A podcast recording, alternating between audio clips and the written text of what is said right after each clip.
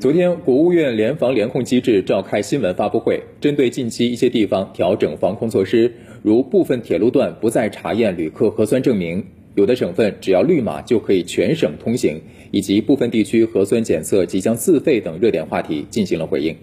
我们坚持动态清零总方针不动摇，在总结各地疫情防控实践和政策实施效果的基础上。组织专家根据病毒的潜伏期、传播力、致病力的变化，不断的优化完善疫情防控措施，提高科学精准的防控水平，进一步统筹好疫情防控和经济社会发展。近期，国家卫生健康委官网对疫情防控九不准公众留言板上群众反映的问题进行了梳理，主要集中在三方面：一是对来自于低风险地区人员采取强制劝返、隔离等限制措施。二是随意将限制出行范围由中高风险地区扩大到其他地区，三是随意扩大采取隔离管控措施的风险人群范围。一些地方处置疫情存在简单化、一刀切、层层加码等新的表现形式。